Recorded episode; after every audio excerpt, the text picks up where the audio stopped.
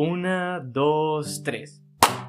Hola, ¿qué tal amigos? Sean bienvenidos a un episodio más de Divagando con Iván Loza. Yo soy Iván Loza, para los que están aquí por primera vez, me presento y les doy la más cordial de las bienvenidas. Y hoy amigos, no estoy solo, no es así. Les prometí que iba a tener invitados y lo he cumplido. Aquí tengo a un cineasta, estudiante de actuación, eh, un hacedor del cine, también hace teatro y es un muy buen amigo mío, se llama Alex Orozco. Bienvenido, Alex. Hola, amigo, ¿cómo estás? Vamos a aplaudirte para que no escuche tan solo. Muchas gracias, amigo, muchas gracias. Oye, Alex, este, pues yo te traje aquí porque yo tengo entendido que tú haces cine, ¿me equivoco? Eh, sí, un poco independiente. Cine independiente. Y no es por nada, pero he visto como cosas que has hecho y la neta sí están chidas. sea. Muchas gracias, amigo, muchas gracias. Pero justamente hoy tenemos justamente el tema de... Hablamos hace un poquito antes de grabar de la cuestión del cine independiente, ¿no? Las, Lo difícil que puede ser para un artista, un cineasta, que no tiene las ayudas de las corporaciones ni de la lana para hacer cine. ¿Y ¿Puedes platicarnos un poco de eso? Eh, pues bueno, mira, en, en primera yo no hago de que películas acá muy grandes. Yo Ujú. lo que he hecho son cortometrajes. Eh, he, he trabajado pues básicamente con algunas productoras pequeñas de aquí de la ciudad. Ujú. Pero los proyectos que yo he compartido en, en mis redes sociales y así son, son trabajos que yo he hecho. De que en mi casa solamente yo agarro mi cámara, escribo algo y listo. O sea, algo que sale en una semana. Eh, y ya cuando son trabajos más grandes, pues como ya tienen sus presentaciones o los quieren inscribir a algún festival o así, yo ya no puedo publicarlo porque en primera yo no soy el dueño. Trabajé ahí y le puedo dar como cierta publicidad, pero yo, yo no lo puedo publicar como tal. Pero, o sea, si tienes una formación, ¿no? Tengo que has tomado como cursos, talleres. Ah, sí, en ese sí. sentido.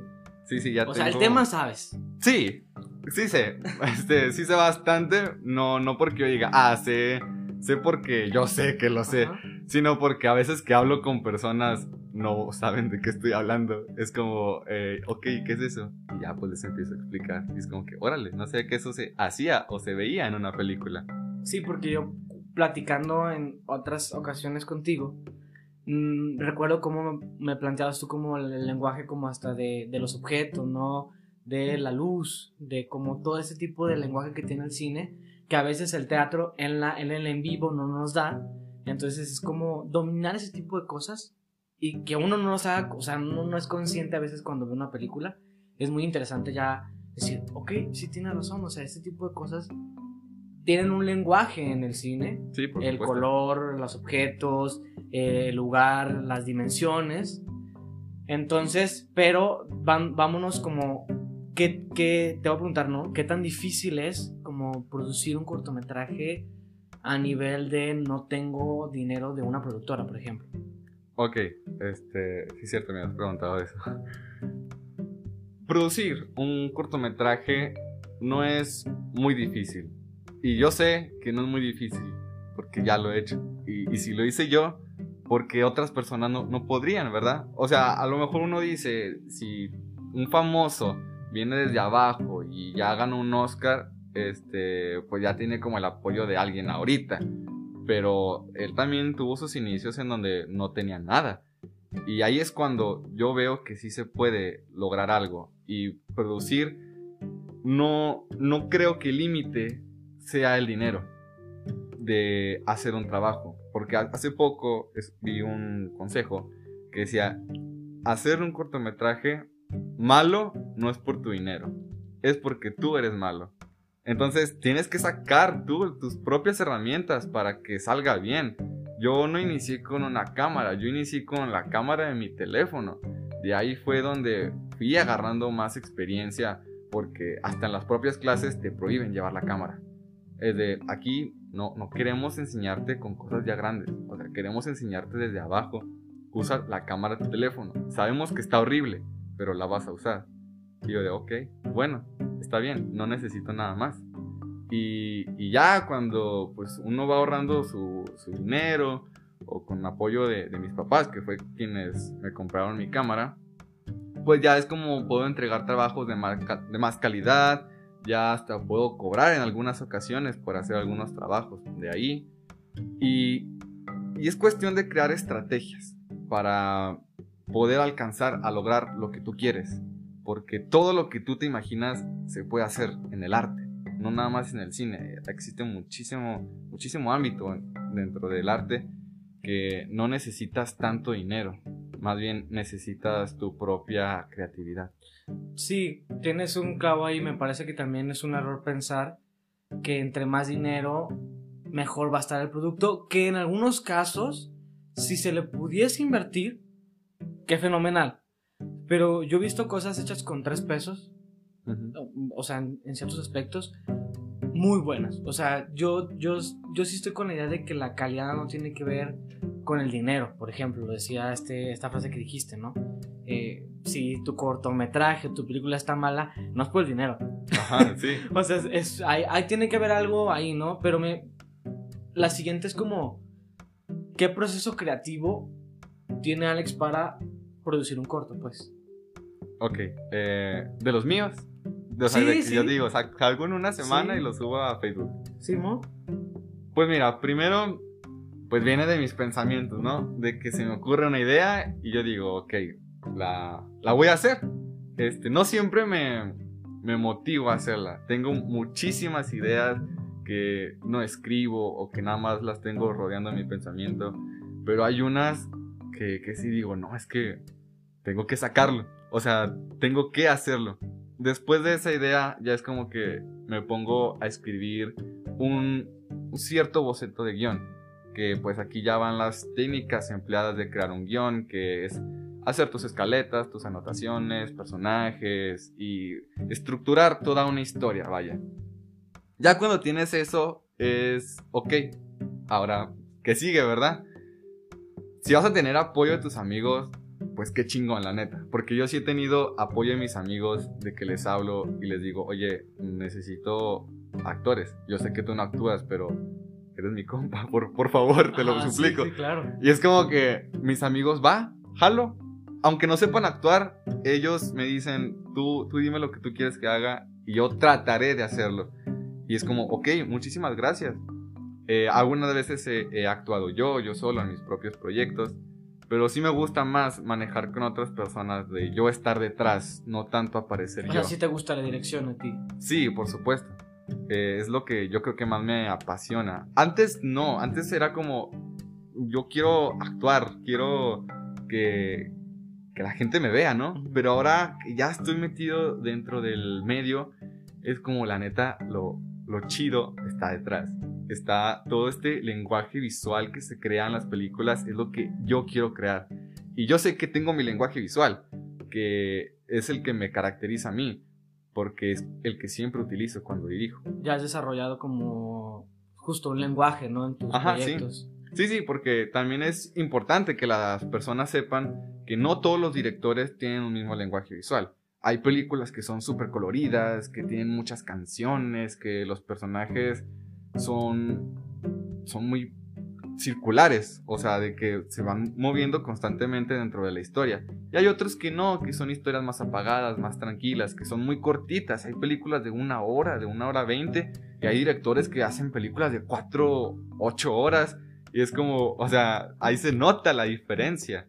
Hasta aquí mismo con tus amigos grabando un video es muy diferente la manera en cómo lo graban, hasta cómo sostienen su celular. Ok, entonces justo de hecho, hablabas de, un, de los guiones. Tú recibiste un reconocimiento, ¿no? Por, por, porque hiciste un guion y unos premios y cuéntanos eso. Eh, pues bueno, eh, yo he tomado clases en Plasma en corto. Un shout out a Plasma en corto. y ahí tuve un pequeño taller de guion. Eh, que pues estuvo bastante divertido, me gustó, aprendí muchísimas cosas ahí y obviamente pues salí con mi certificado, yo tengo un papel que dice yo estudié guion, yo sé hacer un poco de guion, no, no completo, pero lo sé. Y en 2018, me parece, sí, había escrito mi, mi primer guion, es literalmente mi primer guion y de todos los que habían estado ahí en ese taller iban a escoger a dos para para grabarlos, porque también había un taller de cinematografía, el cual yo no entré, pero de ahí iban a sacar las historias para poder grabarlo, que es algo muy padre que se me hace que tiene Plasma, que entre talleres se apoyan, ¿sabes? No es como que, ah, yo estoy en el taller de cinematografía y yo lo quiero escribir. No, no, o sea, tenemos a nuestros escritores. Y me acuerdo mucho de cuando me llamaron de que iban a, a grabar mi guion. ¿Puedo contar la anécdota? Claro, adelante. Eh, me acuerdo que yo estaba en Soriana comiendo con unos amigos este, y en eso me llama la, pues, la productora de ahí de Plasma, ¿no? Y, y desde que me paro con mis amigos y yo de, ahorita vengo, me están llamando y ya contesto y de que, em, ¿qué pasó, no? Y me dicen, oye, te queremos pedir permiso para usar tu guion, para poder grabarlo, pero pues obviamente necesitamos llamarte y todo el rollo. Y es como que no, no, no puede ser, o sea, no me lo estoy creyendo. Y es mi primer guion que, cre que yo creo que sale de mi imaginación, que me pasé muchísimas noches desvelándome y que me llamaran para eso para mí fue algo muy, muy grande. Eh, obviamente se estrenó después de muchísimos meses y cuando fui a la presentación, yo también iba a presentar otro corto en el que ya trabajado ahí, pero a mí me valía que eso. O sea, yo iba por mi guion, por mi Sí. historia, de que tomándome foto con, con los pósters en la, la, la lona black, o back, no me acuerdo cómo se llama, de, de atrás, o sea, como en las alfombras rojas, está muy, muy bonito. No había alfombra, pero estaba esa lona y estaba muy chingón ver, ver el nombre de mi proyecto ahí y verlo en la pantalla grande, ya con todas las personas que trabajaron, porque yo me ponía nervioso estando con las personas que ya han trabajado, era como que, ay, soy yo el que lo escribió. y, y pues ya estuvo muy chingón eso de, de la presentación y después de unos meses más, este, me mandan un mensaje diciéndome que hubo, que iba a haber la primera, eh, la primera edición de, los premios y que yo estaba invitado porque mi guion estaba nominado a, a mejor guion. Y yo de, wow, no lo puedo creer. Eh, no recuerdo muy bien cuántos guiones había, pero pues estaba la convocatoria de la votación y era como que, wow, o sea, para mí ver esto es muy impresionante. Eh, no gané, ganó una historia que me gustó mucho, que es Micaela, de un ex compañero que se llama John Soto. Y estuvo muy, muy bonita esa historia y me da muchísimo gusto que haya ganado él. No creas que yo tengo resentimiento. No, pero estar entre los mejores, o sea, me parece que ya, para haber sido justamente el primero, Ajá, sí. tiene mucho de qué decir, ¿no? O sea, Sí, a mí, pues yo me siento en las nubes, obviamente. no, y está bien porque justo el, el ser artista independiente genera muchos retos y más en la situación que nosotros estamos, porque no estamos en una, una región, una ciudad donde el arte se apoye tanto Ajá. como en otros lugares. Me parece que justamente aquí entraba lo que comentábamos hace unos momentos del apoyo entre, entre amigos, entre, entre familia, entre artistas mismos, para que tu proyecto o, o que tu producto artístico pueda ser más, o sea, lo pueda conocer la gente. Es decir, me parece que entre nosotros nos tenemos que apoyar. Por ejemplo, para un corto o un largo- largometraje independiente, qué plataformas o de qué manera lo puede uno exponer para que la gente lo pueda ver. Ok, pues hay distintas maneras de dar a conocer tu proyecto. Hay muchísimas. Está YouTube, está Vimeo, está inclusive Facebook. Y pues es básicamente en donde tú quieras. Obviamente está toda esta restricción de derechos de autor, de que si es independiente, pues es casi obvio que todo lo que está ahí es tuyo.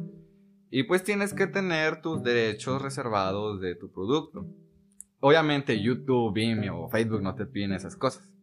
Pero pues también hay páginas que hay una que yo quería hablar específicamente que es Filmin, que bueno, aquí en México está la plataforma de Filmin Latino, que es una plataforma de streaming en donde tú puedes subir tus cortometrajes, tus películas y la gente los ve.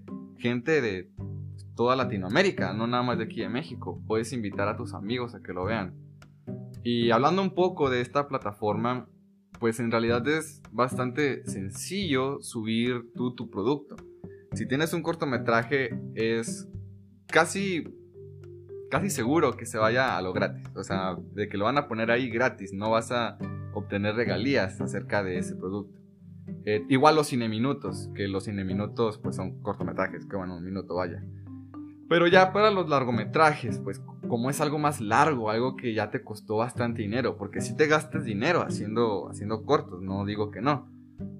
Eso ya te da filming la oportunidad de que tú cobres por eso. De que te digan, oye, ¿lo quieres gratis? Que la gente lo vea así nada más. ¿O quieres que, que paguen para verlo?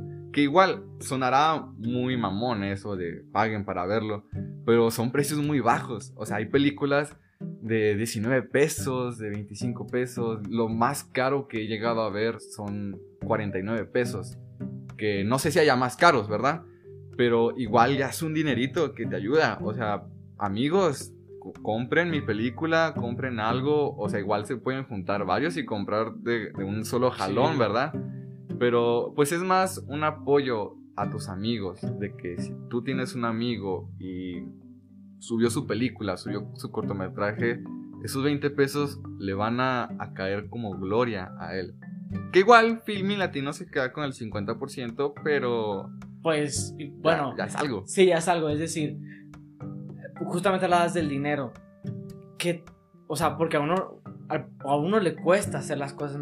Yo mínimo en el teatro estoy súper de acuerdo que a veces uno paga por hacer las cosas. O sea, uno le pone mucho dinero. O sea, me imagino que en el cine, o sea, está igual o incluso más de, que tú lo inviertes y a veces no recuperas lo que le invertiste. Sí, totalmente. Eh, yo, por ejemplo, esto que te digo, de que le hablo a amigos o así, es como, compa, te invito a comer o te invito a algo. O sea, son dinero que pues muy probablemente no voy a recuperar, ¿verdad? Pero lo bueno es que, pues, yo que soy fotógrafo, que hago sesiones, pues yo de ahí voy recuperando, ¿sabes? Es como mi medio para poder seguir adelante.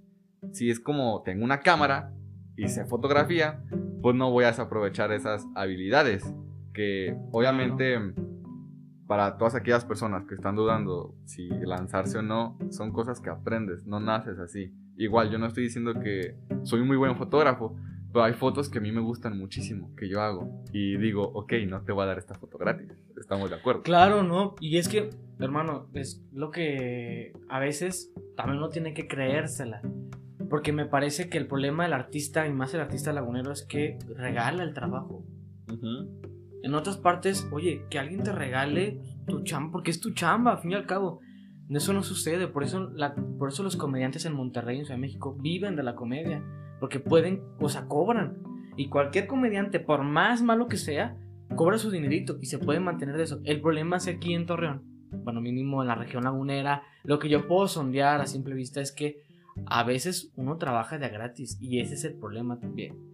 Entonces, pero justamente lo que decíamos de, de también el apoyo, pues, por ejemplo, nosotros que no tenemos la solvencia económica para hacer este, las producciones, por ejemplo, tú me decías de tus amigos, eh, hagan paro, les picho el almuerzo, pero pues hagan actores o así.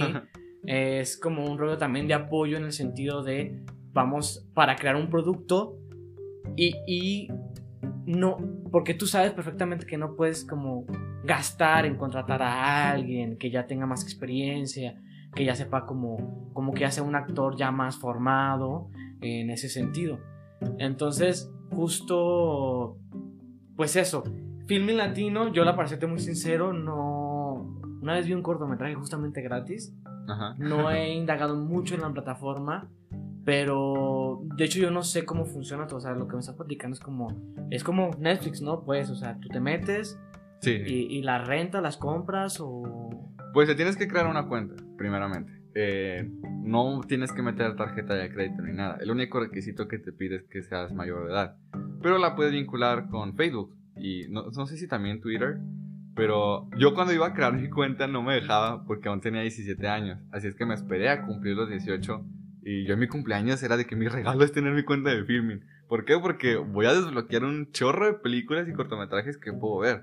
Más allá de ya tener Netflix, eh, Amazon o lo de ahorita que es Disney Plus que pues bueno, ok, son películas muy hollywoodenses. Sí, muy este... sí, pues muy de, presupuestos gringos inalcanzables, ¿no? sí, o sea, es como, sí puedes aprender algo de ahí, pero pues ya teniendo lana. Y acá no, acá en filming es como hay trabajos que tú ves que son muy impresionantes y tú dices, ok, no puedo creer que eso sea independiente.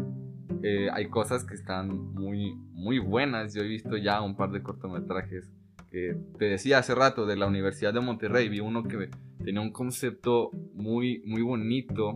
Eh, pues voy a decir el cortometraje para, que, para que lo vean.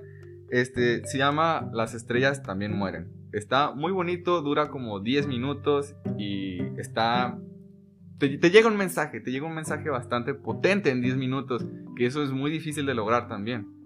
Y yo sé que ahorita están hablando mucho de, un cortometraje que está en Netflix, que también dura 10 minutos, que es el de si, si algo me pasa, los amo, algo, algo así se llama, que es como que, ok, está chido, toda la gente está hablando de eso, pero también hay muchísimos más productos nacionales que son de aquí, este, regios inclusive, de, Monterrey, Sonora, de aquí de Torreón y también del sur, ¿verdad?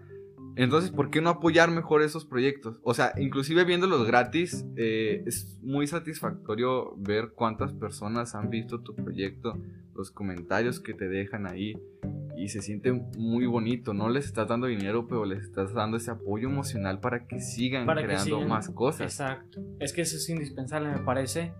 Que hoy te decías, no naces con el talento. Muchas las veces no naces con el talento. Hay gente que nace y tiene una facilidad para ciertas cosas. Sí, sí. Pero muchos es decir, oye, es que ¿cómo aprendiste? Pues es que practicándole, chingándole, o sea, estudiando, cursos, más que estudiando, o sea, justo porque mucha gente piensa, y eso lo comentaba con una de nuestras compañeras hace unos días, de brothers que, que se creen directores, nomás porque les dijeron que actuaban muy bonito y que dirigieran una ahorita, ¿no? Es como, no, hermano, o sea, tienes que tener de verdad un más estudio. Digo, si es a un nivel más, si vas a cobrar por eso, tiene que ya, ya haber una preparación. Porque si no caemos en errores y caemos en hasta en disgustos de pues de, de humillaciones, en cuestiones como ya cosas más personales.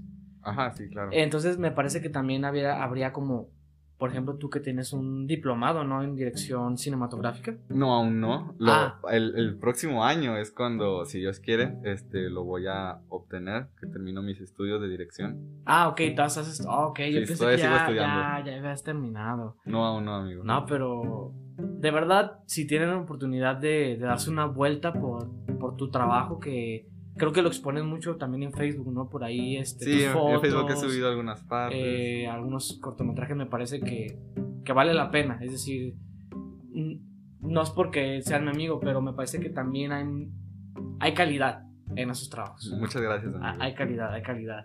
¿Y, y, y qué piensa Alex Orozco del cine mexicano? Uy, uy, ya nos estamos metiendo en la, la boca del lobo. Pero bueno, porque, bueno, tú me dijiste, hay, productos chidos ah, ahí, ¿no? Sí. Pero hay otros productos que son justo los que más se consumen. Pues mire, ese. Mire, mira. Eh, esos. Ese tipo de películas se les llama cine comercial. ¿Por qué? Porque sirve para vender. O sea, son películas muy malas. O sea, no quiero sonar acá los típicos mamadores de cine de, oh, sí, yo, puro Kubrick y Scorsese y todo eso. Pero no, de, verdad, de verdad que el cine mexicano es bastante malo y mediocre. De esta parte comercial, vaya. Y lo peor es que a la gente le gusta. Justo por eso se hace, no mucho, porque a la gente lo consume demasiado. Sí, y, por eso actores, que de hecho hay actores que no son tampoco muy buenos, eh, ganan muchísimo dinero, porque, o sea, le invirtieron, no sé, unos, ¿qué te gusta? 5 millones a la película. La proyectan y cuántas personas de México no van a ver esa película nada más porque este actor salió en la anterior. Sí. O, el actor o la actriz son muy guapos, ¿no? Físicamente también claro. con mucho que ver. O, como el, el, típico chiste que hay de Marta y Gareda y que sale desnuda en y sus películas. Chaparro, también Ándale, Omar también. Chaparro ahorita es como el, el güey que más sale en las películas mexicanas. Bueno, a mí Omar Chaparro sí me da risa, la neta. Es como o sea, a mí, no, a, mí, a mí, se me hace buen actor, ¿eh? No, no, no, no, o sea, claro. Eh, también hay que reconocer que esos actores que están en esas películas, pues también empezaron y que también tienen un, un desarrollo y pues obviamente son superiores a nosotros, ¿verdad? Pero pues también si nosotros decimos, es que no me gusta, todo ese rollo, pues hay que echarle ganas para ser mejores, ¿no? Oye, ¿qué te parece, Alex, si seguimos con una, una segunda parte de esta discusión del cine mexicano? Porque justamente este programa se llama Divagando con Iván Loza, porque divagamos. Entonces, eh, ¿dónde te podemos seguir? Eh, en Facebook, pues estoy como Alex Orozco. Eh, si tenemos amigos en común, es muy probable que sí los acepte. Si no, pues nada, manden un mensaje de acéptame ya. En Instagram, arroba Alex Orozco 493. Y, ya, no voy a dar mi WhatsApp ni mi Twitter. bueno, pero síganlo en Instagram porque en Instagram tiene como sus, pues, sus fotos y, y también si quieren contratar tus servicios como fotógrafo, pues ahí está. Eh, ya, pues a mí, eh, Iván Loza en todos lados, Twitter, Facebook, Instagram, así, Iván Loza con S. Eh, recuerden que yo soy Iván Loza y nos vemos hasta la próxima.